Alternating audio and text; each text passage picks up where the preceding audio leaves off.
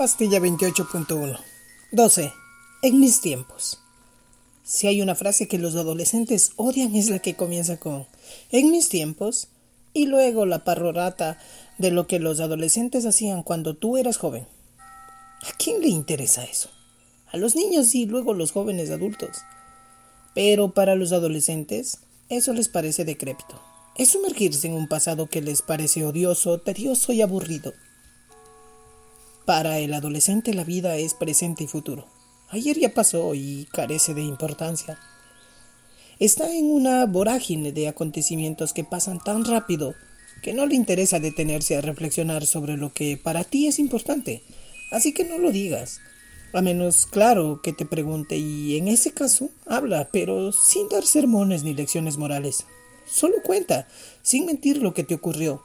No exageres porque los adolescentes tienen un olfato especial para detectar las mentiras de las narraciones y luego cualquier cosa que digas parecerá poco creíble o simplemente no te creerán.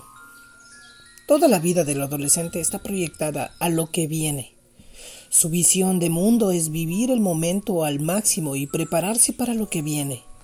No tiene aún la perspectiva de reflexionar sobre la importancia del pasado, pero lo hará en su momento caerá en cuenta que todo lo que le ocurre en el presente fue sembrado por alguien o por algún acontecimiento en el pasado.